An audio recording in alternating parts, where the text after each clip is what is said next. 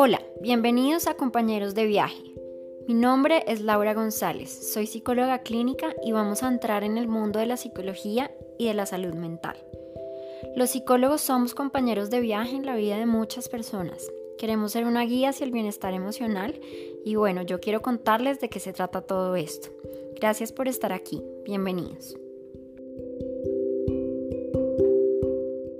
Bienvenidos a este quinto episodio de Compañeros de Viaje. En esta ocasión estoy muy contenta de presentarles a Camilo Espinosa. Él es psicólogo experto en el tratamiento de problemas emocionales, es docente de la Universidad del Bosque, es coordinador clínico de LifeSense, que es un centro eh, de entrenamiento en habilidades psicológicas, que es, es muy bueno, hay muchos terapeutas.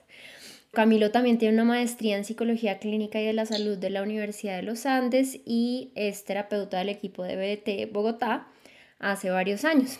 Bienvenido Camilo. Hola Lau, muchísimas gracias por invitarme a tu programa y un cordial saludo también a, todos los que nos escuchan. Súper, hoy vamos a hablar un poco de por qué las personas eh, pueden intentar hacerse daño, por qué pueden autolesionarse, por qué pueden incluso intentar quitarse la vida, cuáles son como las causas y un poco también eh, cuáles son las opciones terapéuticas para esto y por eso invité a Camilo que es terapeuta del equipo DBT y bueno, ya les contaré qué es DBT, que pues básicamente es una terapia que salva vidas.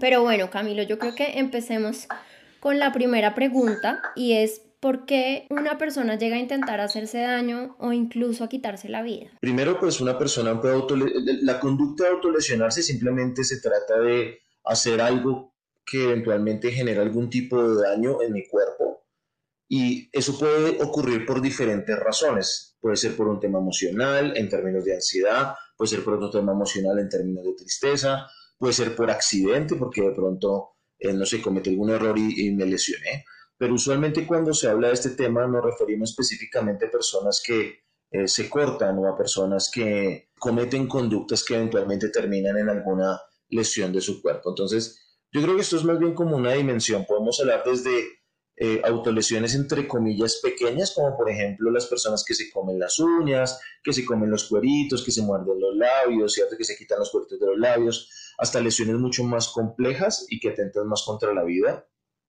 como el corte en los brazos, como golpes en la cara, en el cuerpo. Entonces, en esencia, eh, tienen que ver con tratar de quitarse encima un malestar emocional. Por ejemplo, el tema de la ansiedad, la gente que se come las uñas eh, o está aburrido o está ansioso y, e impulsados por esa emoción que no les gusta mucho tener, entonces se comen las uñas o se muerden los labios y no es distinto con personas que se autolesionan cortándose los brazos o algo parecido sienten una tristeza o algún malestar muy profundo, el cortarse hace que em, se alivie momentáneamente ese malestar.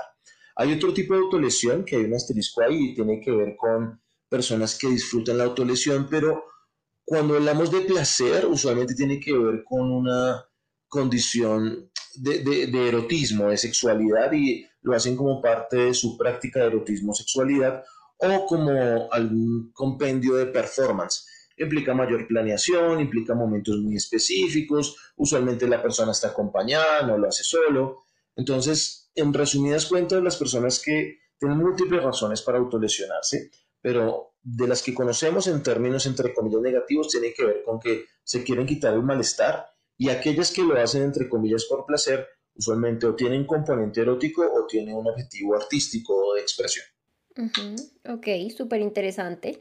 Eh, yo me inclinaría a pensar que las personas que quieren, digamos, lesionarse porque tienen como un dolor muy grande, digamos que en ese caso es algo complicado y es algo problemático y los que lo hacen por placer, para mí, digamos que no eso no sería un, un problema como tal. Eh, ¿Tú estarías de acuerdo conmigo? Puede ser problemática si se hace de manera insegura eh, y no se hace planeado hasta cierto punto. Hombre, yo entiendo que dentro del erotismo eh, no hay muchas cosas en términos que sean demasiado planeadas y hasta eso puede perder el, digamos, como el objetivo, pero digamos en el caso de personas que eh, digamos, se cuelgan de la espalda, hacen perforaciones en su espalda o hacen perforaciones en los labios y demás. Si lo hacen de tal manera que ponen en riesgo su salud, por ejemplo, utilizando instrumentos que no hayan sido sanitizados, perforaciones con agujas que no sean estériles, Entonces probablemente ahí tendríamos consecuencias negativas. Entonces tenemos consecuencias negativas en términos médicos porque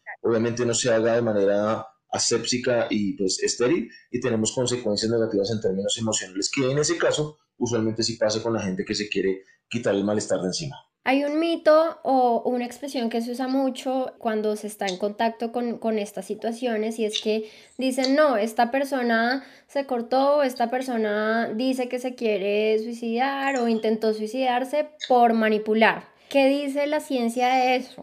Tal vez a responder primero de una manera un poco más coloquial, si se quiere plantear, de una manera un poco más de sentido común, y es que si una persona consideramos que es una buena manipuladora o un buen manipulador, probablemente una de las características principales que plantearíamos es que cuando manipula los demás no se dan cuenta. Entonces, partiendo de ese hecho, pues nos encontramos con que estas personas deben ser pobres manipuladores, deben ser pobres manipuladores porque si constantemente otros están diciendo que está intentando manipular, si otros se dan cuenta, pues probablemente esto indica que son, entre comillas, torpes para hacer esa manipulación. Lo que nos encontramos acá básicamente no es un tema de manipulación. Lo que pasa es que tal vez la persona sí quiere obtener algo, quiere obtener eh, señales de afecto, quiere obtener alguna consecuencia, un permiso, pero esta persona no sabe muy bien cómo pedirlo y como no sabe muy bien cómo pedirlo, entonces se involucra en algunas de estas conductas que son peligrosas y que eventualmente llevan de hecho a que los demás se alejen. ¿sí? Entonces,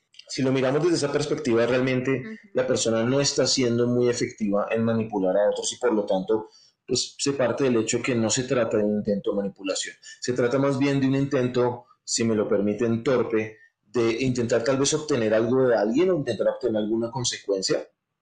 Y como no lo saben hacer muy bien, pues terminan teniendo más problemas a largo plazo, terminan involucrándose en, en otros problemas mucho más graves. Claro, incluso muchas veces puede que ni siquiera tengan como ganas de obtener algo, sino que simplemente se sienten súper mal y esto ha sido como el, método que han encontrado que más les, más les ayuda a bajar el malestar. O sea, puede que incluso aunque esto genere atención en los otros, porque obviamente pues uno se preocupa cuando ve a alguien haciendo esto y cuando ve seres queridos, pero puede que ni siquiera sea eso, sino siento mucho dolor, me estoy sintiendo muy mal con mi vida y esto como que me ayuda a sentir que hay una salida o a sentir, o a de hecho bajar el malestar, ¿sí? La persona que se autolesiona lo que quiere es quitarse el malestar de encima no quiere necesariamente que sus papás le pongan más atención, o que eh, tal vez en ese momento cuando se corta no está pensando en eso, lo que está pensando es de quitarse encima el malestar. Sin embargo, pues otros que están viendo por fuera lo pueden interpretar más bien desde otra medida, en otro sentido, o sea, como que quiere obtener algo de mí o que quiere que yo haga algo. Entonces, eh, sí, tienes toda la razón, o sea, no, no, no se tiene esa intención de eh, obtener algo de otro, sino muchas veces tiene que ver con otra cosa completamente distinta. Perfecto, yo creo que es súper claro.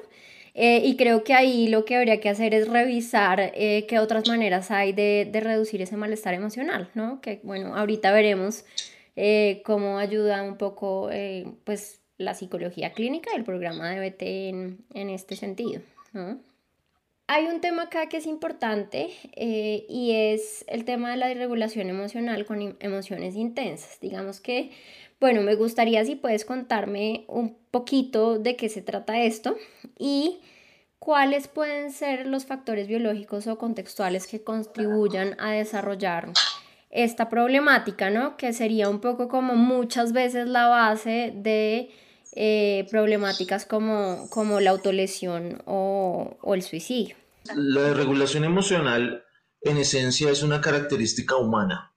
Todos nosotros, todos los que nos escuchan, todos los que estamos acá, en algún momento de la vida hemos sentido una emoción muy intensa, que es tan intensa que no pudimos controlar o regular de manera efectiva y nos trajo problemas, ya sea de miedo, de tristeza, de rabia, hemos dicho cosas de las que nos arrepentimos después, hemos hecho cosas de las que nos arrepentimos después, eh, nos hemos quedado callados y después nos, sentimos culpables porque nos quedamos callados, dijimos algo hiriente a otra persona y nos arrepentimos después por eso, eh, no tomamos oportunidades por temor, nos arriesgamos muy rápidamente y fuimos impulsivos tomando decisiones. Entonces, en esencia, la desregulación emocional es una característica humana. Lo que pasa acá es que hay personas que tienen esa desregulación de una manera un poco más crónica. ¿Qué quiere decir eso? Que se presenta de manera más usual que se presenta de manera un poco más intensa. Ahí es cuando comenzamos a encontrar que trae más problemas de lo usual. La mayoría de personas tenemos momentos de desregulación, después de eso aprendemos, ajustamos algunas de nuestras estrategias y habilidades para manejar la situación y después de eso somos más efectivos lidiando eso. Sin embargo, estas personas en particular les cuesta muchísimo manejar su desregulación y por lo tanto em, comienzan a tener problemas en muchas áreas de su vida, trabajo, espiritual, familiar, social, pareja, etcétera, etcétera. Entonces hay un par de características o un par de marcadores que son claves para saber si hay esa desregulación emocional crónica o no. La primera característica de eso tiene que ver con que las personas sienten emociones mucho más intensas de lo usual. Todos nos sentimos asustados de pronto en la oscuridad o viendo una película de terror, pero lo que va a pasar con esta persona es que la intensidad de esa emoción va a ser mucho más grande. El llanto va a ser mucho más grande, el miedo va a ser mucho más grande. Cuando se ponen bravas o bravos, se ponen muy, muy bravos, la intensidad va a ser mucho más grande. La segunda tiene que ver con el lento retorno a la calma o les cuesta volver a la línea de base. Y en ese caso en particular eh, se trata que la persona, como tiene un pico tan alto de malestar, eh, le toma mucho tiempo volver a estar más calmado o estar más calmado.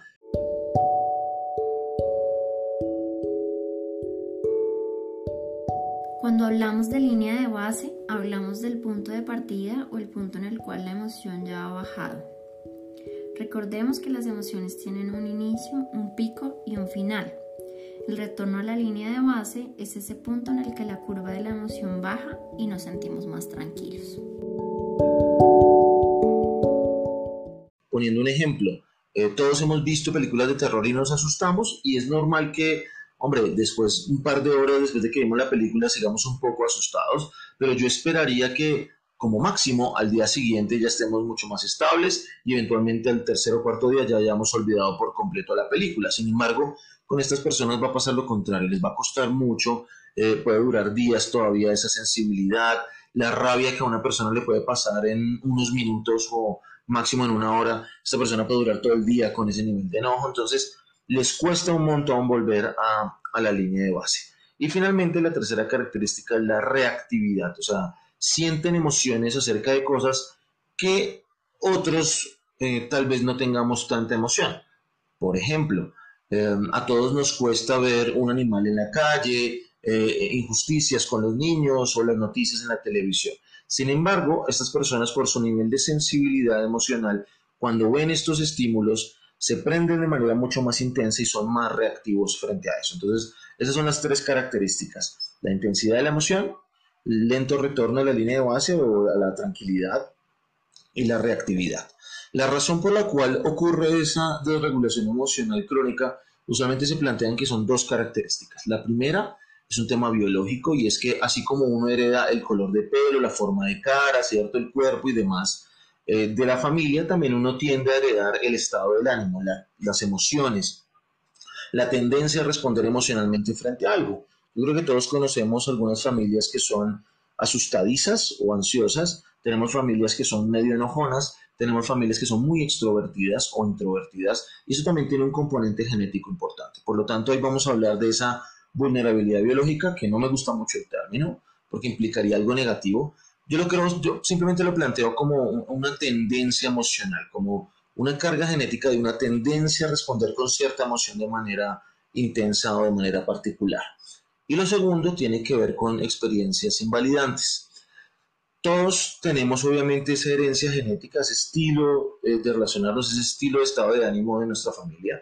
Sin embargo, si uno, además de eso, lo acompaña de eventos vitales desafortunados o invalidantes, eventos vitales terribles como ser víctima de abusos, ser víctima de violencias o ser víctima de invalidación emocional constante, eventualmente nos encontramos con que esas personas que tengan esas dos cosas, la vulnerabilidad biológica y ese ambiente invalidante o la historia de ese ambiente invalidante, esas experiencias, cuando son muy graves, tienden a generar esa desregulación emocional crónica y tienden a generar consultantes que tienen muchos problemas emocionales, intentos de suicidio, intentos de autolesión y bueno, ya otras cosas que todos conocerán. Pero en esencia son esos dos elementos.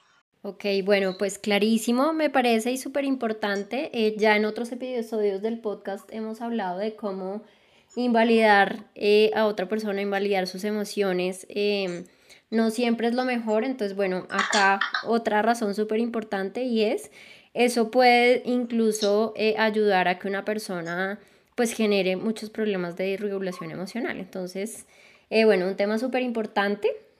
Pasemos a la tercera pregunta y es, ¿qué recomendaciones nos puedes dar para las personas que están presentando deseo de, hacerte, de hacerse daño, de quitarse la vida? ¿Qué les dirías tú?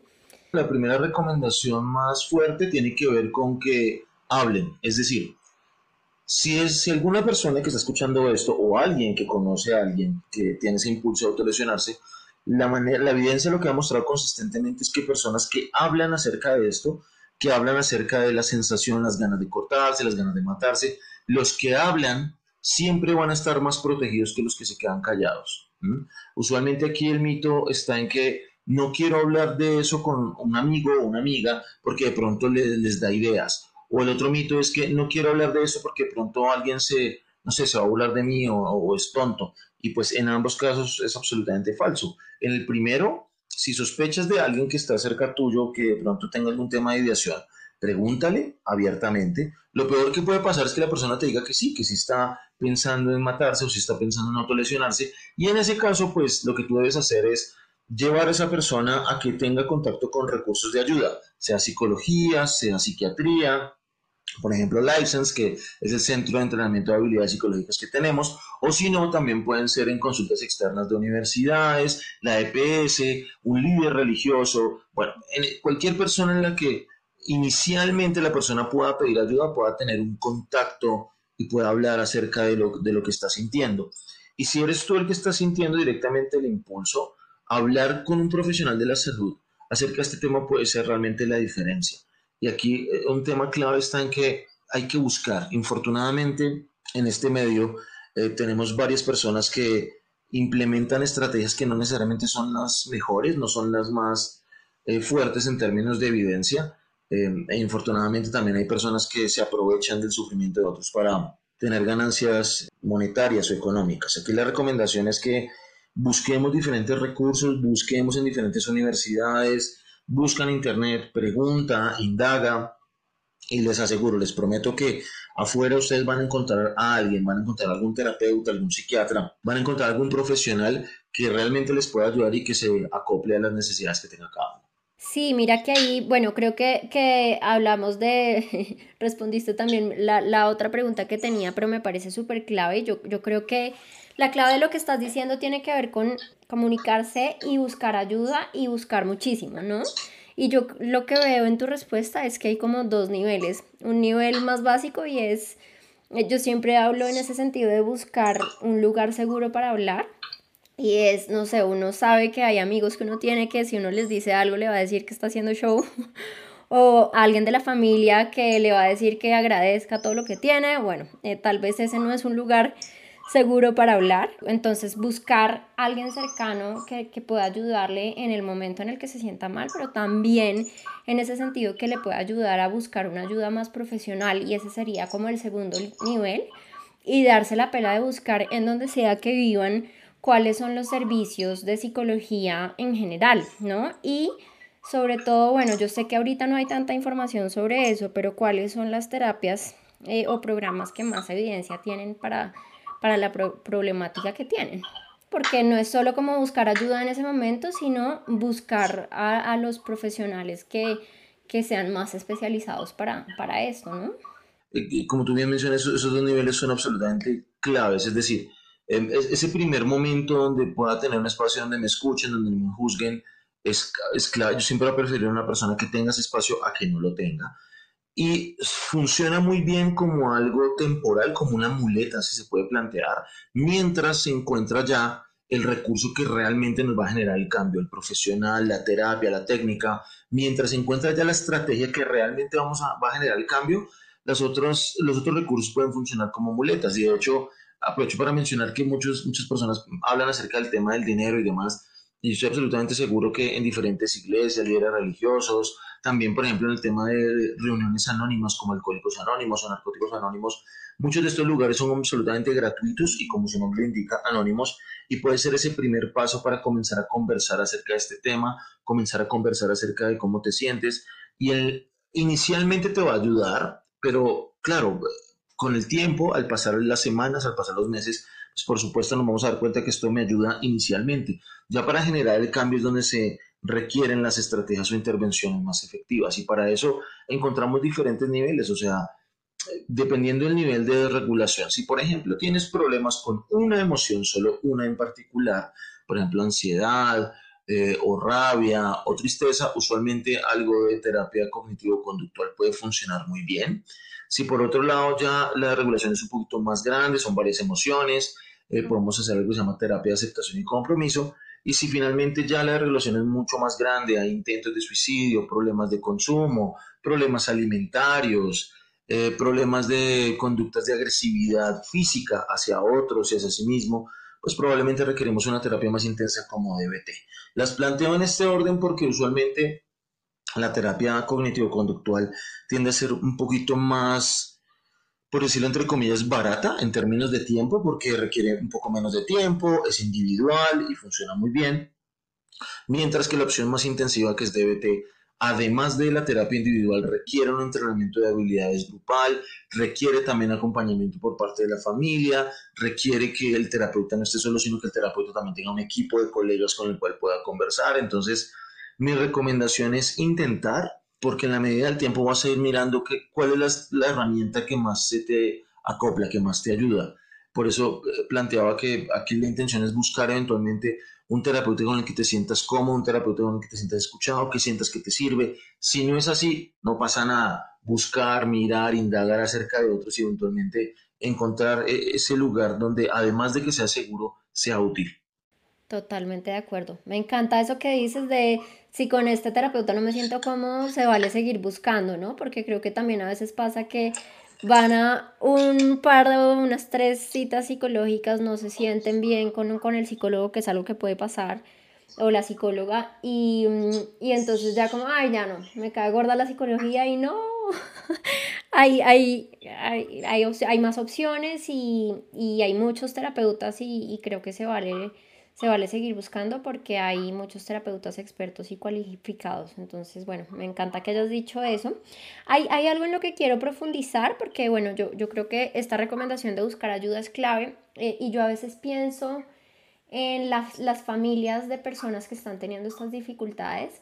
Y sé que esto es una pregunta que muchos me harían y es, no sé, yo soy una mamá, yo soy una hermana, yo soy una amiga que de pronto recibe una llamada de alguien que me dice me acabo de cortar o de alguien que me dice en verdad no puedo más, me quiero morir. ¿Qué puede decir esa persona en ese momento? O sea, más allá de después ayudar a buscar ayuda, ¿tú qué le dirías como que puede decir en ese momento eh, para ayudarle y para que, para que esa persona se sienta comprendida y apoyada? Pues bueno, lo, lo primero es que vale la pena hacer esa diferenciación entre algo cuando ya la persona ya hizo algo a cuando tiene ganas, porque ahí cambia el orden. Si la persona ya se cortó, si la persona ya se intentó matar, la prioridad en ese caso es la vida y por lo tanto el tema es médico. O sea, si te cortaste, probablemente, no sé, me llama un amigo y me dice me corté, mi primera pregunta es, ¿necesita ayuda? ¿Necesita un médico? ¿Dónde está? Y ahí la verdad suena un poco crudo, pero pues tendremos tiempo después para hablar de emociones y tenemos tiempo después para hablar de sensaciones y demás. Ahí la prioridad es salvarle la vida, ¿sí? Entonces, e, en ese momento, si la persona ya hizo algo, asegurarse, lo primero es asegurarse que médicamente, biológicamente la persona está bien, esa es la prioridad, que esté viva, ¿sí? Y que esté sana, pues, si ya se tomó unos medicamentos y demás, tienes que mover todos los recursos, llamar a la policía, familiares, ir hasta allá, lo que sea necesario para salvarle la vida a esa persona directamente. Si por otro lado la persona no lo ha hecho, pero te dice que tiene muchas ganas de, que tiene mucho impulso de, entonces, ¿qué hay que hacer ahí? Lo primero es escuchar. Vale la pena preguntar qué pasó, por qué, qué ocurrió, cómo estás pensando matarte. Y aquí es donde la cosa se nos pone complicada porque a algunos les da miedo preguntar eso o les da miedo porque de pronto les dan ideas y demás. Vale la pena preguntar eso porque si eventualmente la persona requiere ayuda o no, esa, esa, información del método puede ser muy importante, pero simplemente es escuchar. Vamos a tratar al máximo de evitar inicialmente tratar de dar solución. Vamos a plantear algo de soluciones solamente si la persona me lo, me lo plantea, ¿sí? no inicialmente, porque cuando alguien me dice que se siente muy triste, que se quiere matar y demás, mi primer impulso es tratar de solucionarle. De, venga, mire, usted encuentre plata de este lado, o no llores por él, o no llores por ella, encontrarlas a otros. No, denle el espacio a la persona para que se comunique, para que hable. Si está llorando, nadie se ha muerto de deshidratación por estar llorando, eso no es peligroso. La dificultad es de pronto que la persona cuelgue o que la persona desaparezca, ahí nos preocupamos. Pero si la persona está hablando, mientras está hablando y demás, pues eh, vamos a darle manejo, vamos a escuchar qué fue lo que pasó, qué es lo que está pensando y demás. Y en la medida que vamos escuchando, yo espero que la persona se vaya calmando. Si la persona no se va calmando, puede estar ocurriendo dos cosas. O la persona tiene algo ahí, es decir, la persona está acompañada de, alguna, algún estímulo, alguna cosa que lo está disparando, o tal vez tus respuestas están haciendo que la persona se, se suba mucho más. Si de pronto la persona les está pidiendo una solución directamente. Ejemplo, es que me siento muy mal, no hay plata, estoy, de hecho se me cerró el restaurante, no sé qué hacer, me siento terrible. Y la persona está diciendo, pero ¿qué hago? Dígame usted, ¿qué hago? Que pues, lo único que se me ocurre es matarme, no sé qué hacer. Si plantea una situación de estas, mi primera recomendación es dígale a esa persona que se vean en persona. Cambien el lugar y que van a hablar de la posible solución. Eso va a hacer que usted pueda controlar más el riesgo. Eh, si usted intenta solucionar cosas por teléfono y demás, va a ser difícil que usted pueda controlar ahí en ese momento la situación. Entonces, lo clave es que eventualmente pueda estar en un contacto ya más personal, porque el tema del lenguaje no verbal, un abrazo, eh, una caricia puede ser absolutamente clave. Entonces, son dos cosas. Si por un lado la persona está alterada y le dice que ya hizo algo, la prioridad es el tema físico y el tema médico. Si no ha hecho nada, pero le dice que tiene mucho impulso, y no le está pidiendo solución, sino que simplemente quiere como desahogarse, permítale escuchar, no juzgue demasiado, eh, asentir, hacer resúmenes, digamos como que explicar un poquitico lo que puede estar pasando, reflejarlo de pronto como usted se sentiría si se pusiera en los zapatos de esa persona, eso puede funcionar. Y si finalmente la persona le está pidiendo algo, le está pidiendo una solución, en ese caso hacer lo posible para que se encuentren en persona y eso tiende ya, es más fácil poder controlar eh, el riesgo porque usted está directamente con la persona y se puede manejar mejor. Genial, súper útil me parece. Además, porque bueno, eso que dices de antes de dar recomendaciones, escuche y después pregunte si quieren recomendaciones, porque cuando nosotros, muchas veces pasa que cuando vemos a alguien que está mal, eh, nos da como este afán de que la persona no llore más también, y es como, no, pero no llores, pero entonces no, se vale llorar y además se vale esperar y escuchar a ver cómo está la persona eh, y tratar de encontrar como que es lo válido en lo que siente, creo que, eso me parece también súper útil y es como, ok, entiendo la angustia, también yo probablemente me estaría sintiendo así y ya después si la persona quiere y si quiere soluciones, listo, veámonos. Em, tal vez yo ahí agregaría algo con lo que tú dices que me parece súper importante y es eh, con, con respecto al medio, si la persona tiene tiene ya las cosas para hacerse daño, ¿no? No sé, se me ocurre como, no, ya tengo la cuerda o ya tengo las pastillas o eh, ver cómo le podríamos ayudar o, o, incluso ir buscar ayuda de una eh, o ver cómo le podemos ayudar como a que se deshaga de eso o ahí también otra opción sería de pronto como llamar a algún familiar que, que pueda tener más acceso a pues a buscar que no se haga daño, ¿no? No sé si esto te suena un poco. Sí, yo creo que, bueno, hay, dos cosas. Con el tema de la validación también hay que ser muy cuidadosos porque a veces la validación se equipara con el positivismo y decirle a la persona que todo está bien o que es una gran persona, con el buenismo o la amabilidad y eso, de eso no se trata, ¿no? No se trata de que le digas a la persona que es excelente y que hay cosas positivas en la vida y que hay esperanza y demás, porque de hecho a veces puede sonar un poquito invalidante, ¿no? No sé, si yo estoy pasando por un momento complicado y demás, a mí no, a mí no me funciona muy bien alguien que me diga, Camilo, pero tú eres una buena persona y además no me estoy sintiendo buena persona, o sea, que usted en este momento me esté diciendo que todo está bien, no, no, no, todo está bien, no necesito que me diga que todo está bien, lo que necesito es que me escuche, entonces es, vale la pena aclarar que hay que ser cuidadosos también con ese, con ese buenismo, ¿no? O lo que hacen algunas otras personas y es, bueno, pero usted no lo ha tocado tan grave como otra gente, pero mire que hay tantos niños en el África aguantando hambre, pero gracias a Dios tiene un trabajo. Bueno, Yo creo que eso también puede hacer que la persona se sienta mucho más juzgada que realmente que se siente escuchada. Entonces hay que ser cuidadosos con esas comparaciones y con esos buenismos. Se trata simplemente de ser muy humanos y ponernos en, en, los zapatos del otro. Con el tema de específicamente lo que me estás preguntando ahorita de cómo manejar esas situaciones, yo creo que hay un par de cosas. Es decir, sabemos que cualquier amenaza o sospecha de amenaza suicida que tengamos de otra persona, hay que tomarla siempre en serio. Y retomando ahorita lo que estábamos hablando del tema de, la manipulación o de que la persona me intenta manipular con este tema de intentarse matar o el tema de la autolesión, pues mi, mi, respuesta siempre tome estas consecuencias, siempre tome estas amenazas en serio.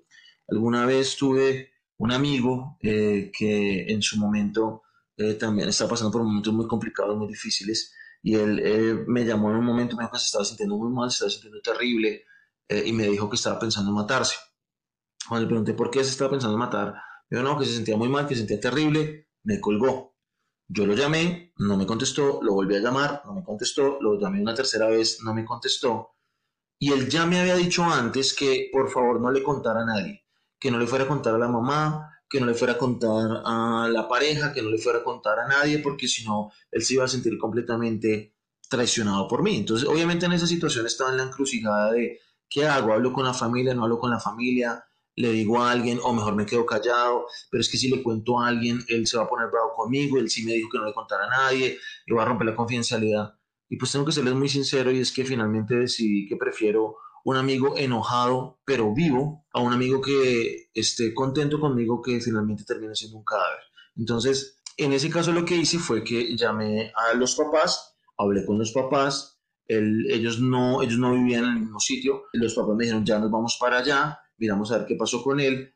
Y como a la hora, efectivamente, el personaje me llamó, me trató terrible, mi amigo me trató muy mal, me dijo que yo era lo peor, que cómo era posible que lo fuera a traicionar, que él me había contado las cosas en confidencialidad y demás. Y pues después de un tiempo de dejarlo hablar, yo lo que le respondí fue que, pues precisamente lo que le estaba diciendo, y es que yo prefiero que tener un amigo que esté bravo conmigo, pero que esté vivo, a lo contrario, y es que yo creo que para mí, yo prefiero lidiar con que él esté enojado y con él, pues hombre, lo repararé y miraré y solucionaré la relación. Y si eventualmente la relación se dañó de manera irreparable, prefiero tener que lidiar con ese malestar a después sentirme culpable porque un amigo muy cercano se mató y no hice nada al respecto.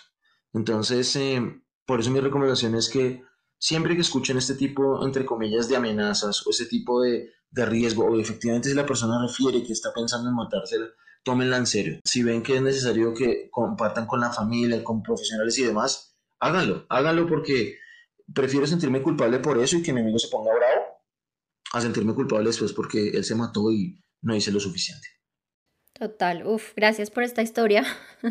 Me parece fuerte, pero tienes toda la razón. Es decir, se vale más tener un, un amigo o una amiga brava eh, y molesta por eso que, que una amiga que pues se decidió matarse y, y pues uno sabía que, que, había más opciones, ¿no? Porque yo creo que esto es otra cosa súper clave y es, creo que muchas veces la gente se quita la vida porque ve que no, hay, no tiene otra opción y siempre hay otras opciones. Lo que pasa es que puede que la persona esté tan abrumada que no las vea y que, y que de verdad sienta que no hay ninguna salida, pero siempre hay una salida y a veces necesitamos otras personas que nos ayuden de manera profesional, no solo a ver la salida, sino a, sino a tener un poquito más de herramientas para, pues para salir adelante y para pues construir una vida diferente, ¿no?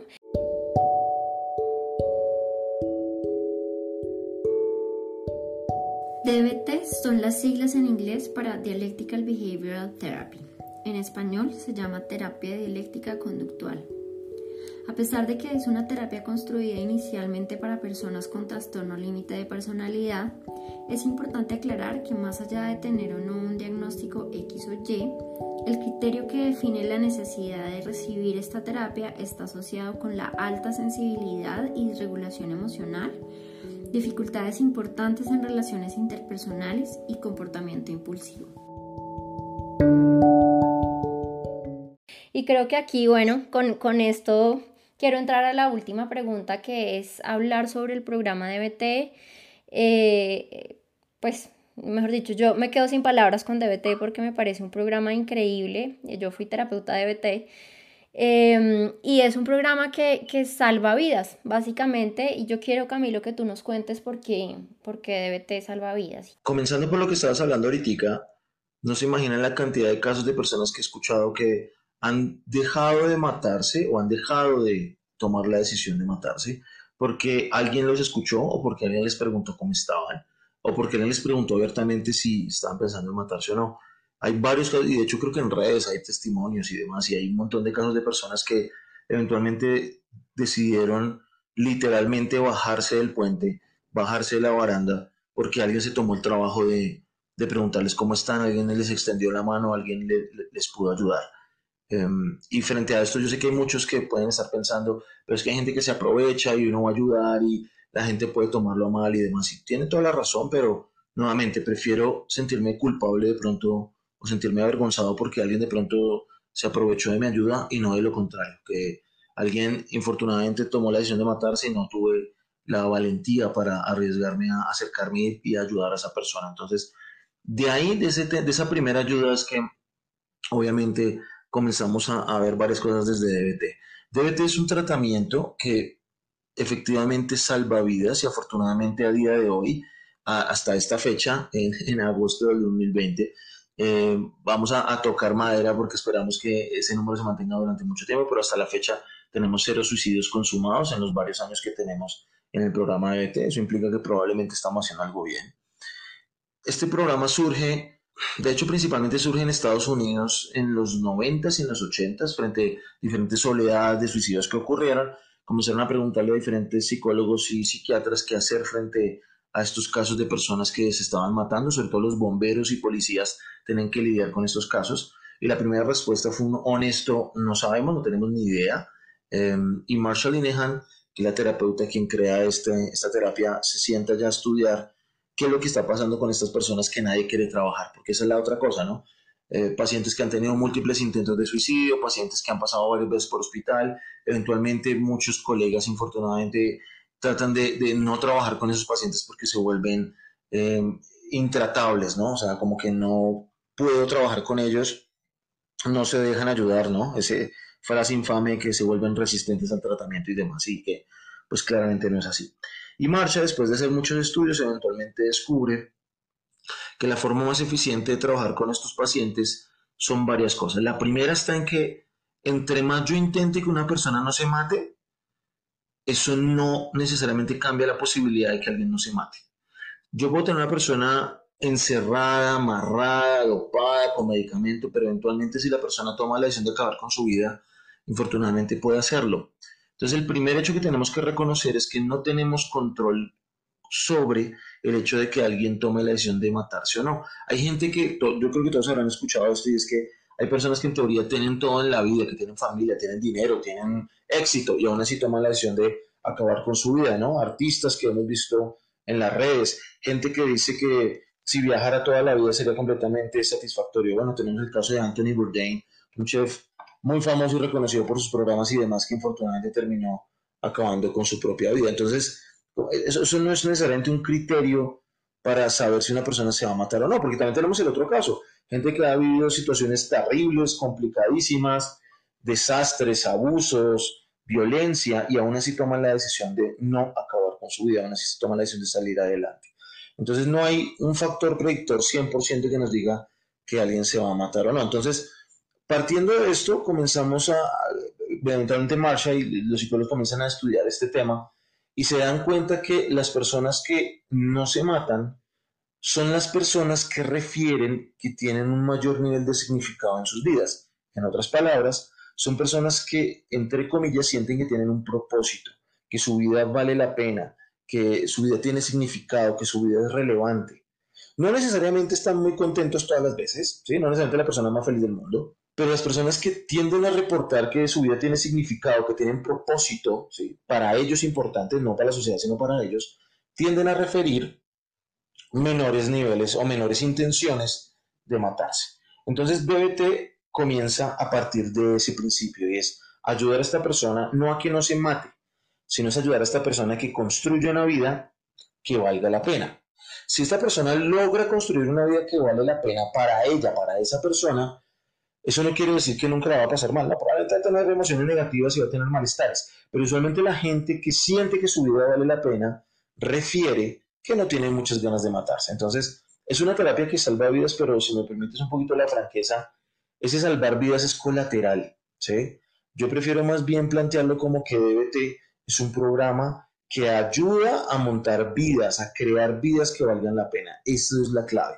Si yo tengo una vida que vale la pena, si para mí es importante lo que estoy haciendo, tiene significado y tengo, siento que tengo un futuro, pues a pesar de que tenga momentos difíciles, creo que oh, va a ser más difícil, va a ser más complicado, va a ser menos probable que yo piense matarme. Entonces hasta ahí sí, no sé si queda más claro cómo es el tema de, de DBT.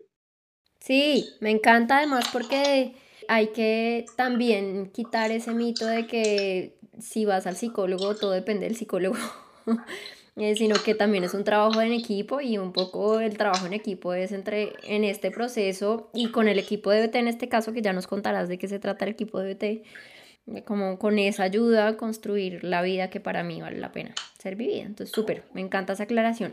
Claro que sí, nada más que este proceso se parece, de hecho un poco más es cuando de pronto alguien hace algo de deporte o alguien hace algo parecido a eso y es que eh, tengo el entrenador, tengo un equipo que me respalda, tengo diferentes profesionales que de pronto me pueden estar acompañando para tener un mejor desempeño en el deporte. Aquí pasa algo muy parecido, o sea, el objetivo no es que voy de una manera pasiva a terapia esperando que solamente mi terapeuta se haga cargo de mi proceso, sino que aquí la intención es que entre los dos vamos a construir y pues es, la realidad, o sea, eventualmente mi terapeuta no es el que me va a construir la vida que yo necesito, sino soy yo mismo, a través de las orientaciones y a través del el acompañamiento que me hace mi terapeuta. Súper.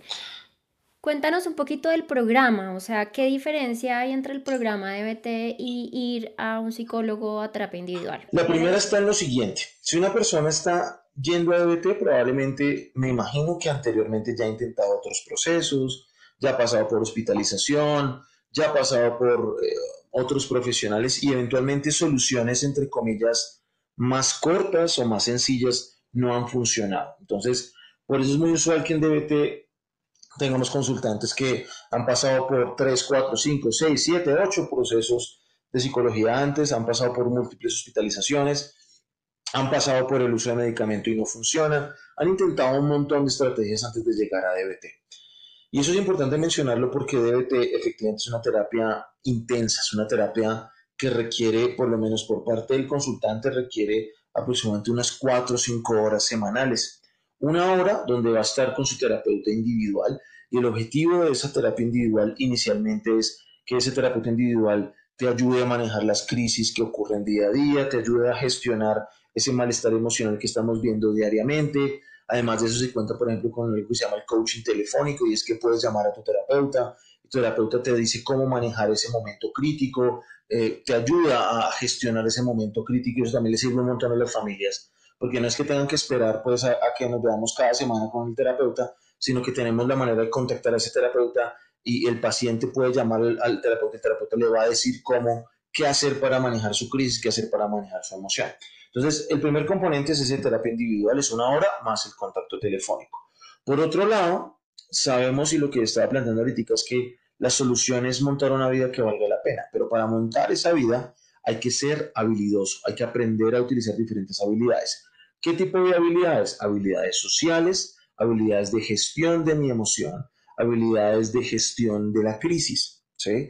Y ya después de eso vienen otras cosas un poquito más, entre comillas, más abstractas como aprender a encontrar qué es lo que es importante para mí en la vida, aprender a montar un plan de vida a partir de mis valores, aprender a encontrar la sensación de conexión con el mundo, pero eso en, el, proceso se alcanza, pero un poquito más adelante. Entonces, en esencia nos encontramos que lo crítico, los incendios, lo urgente, se trabaja en la terapia individual, pero la verdadera solución está en las habilidades y esas habilidades, la evidencia lo que nos ha demostrado es que la forma más eficiente para promover una habilidad es a través de un modelo muy parecido a una clase. Y las clases son en grupo, no son individuales. ¿Por qué es importante que sean en grupo?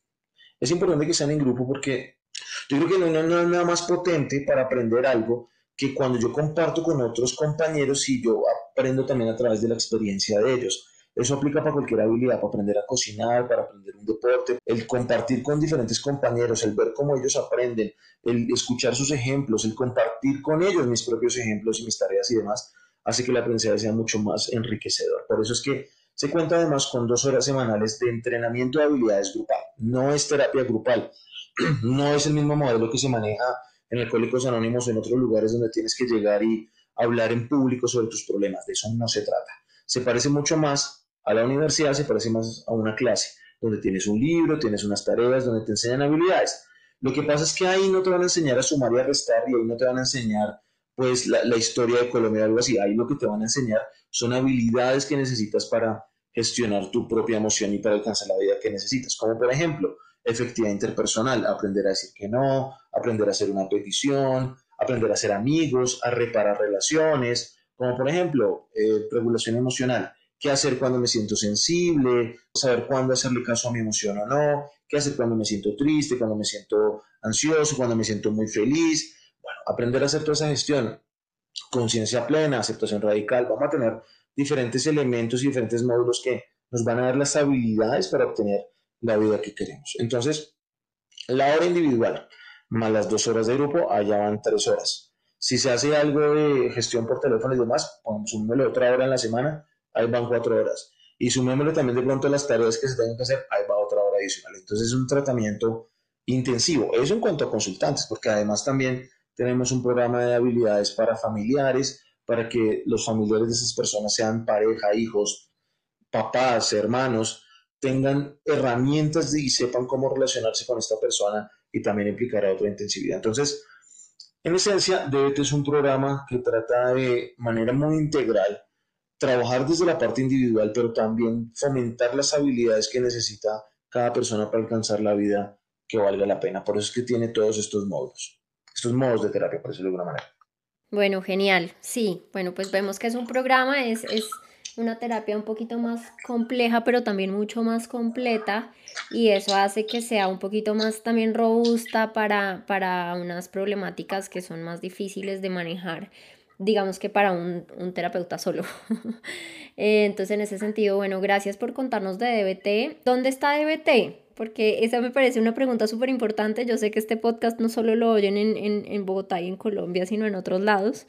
Entonces, ¿dónde está en Colombia y dónde está en, en, el mundo? ¿Está en el mundo? Originalmente se plantea en Estados Unidos, específicamente en Washington, eh, en el Linehan Institute, que es eh, el instituto creado por Marsha Linehan, quien es la, la, creadora de esta terapia.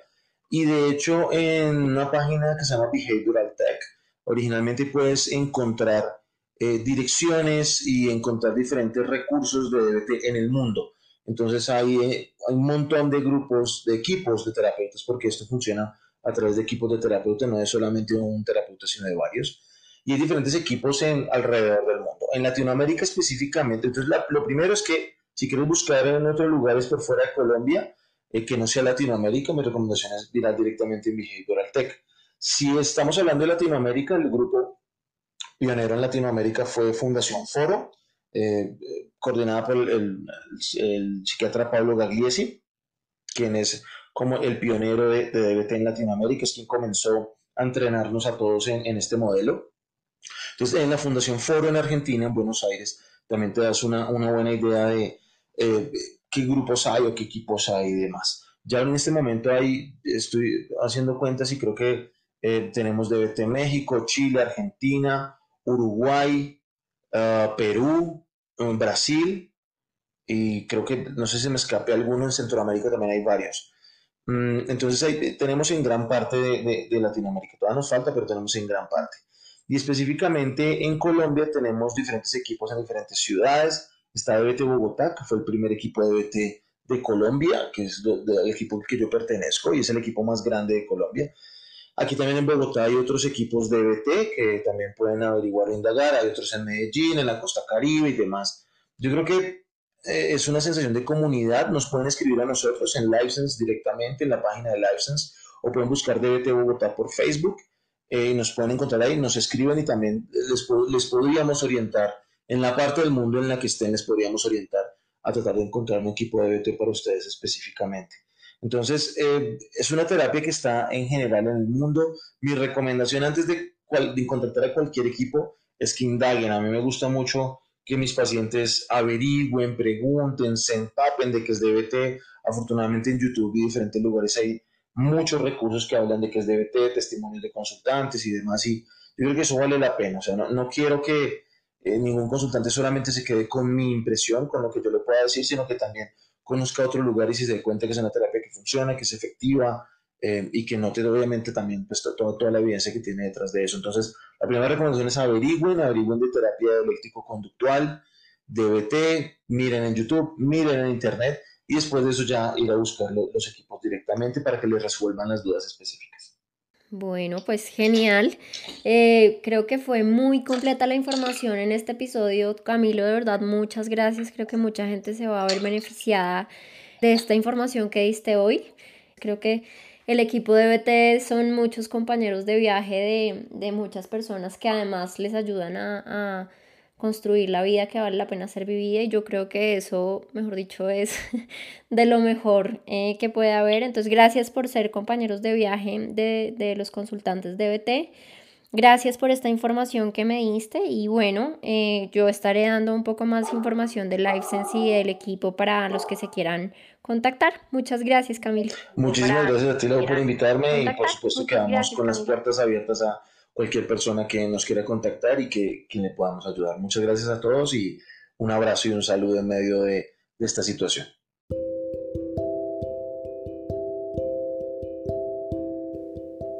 Esto fue Compañeros de Viaje, un podcast de Amar Adentro con Laura González.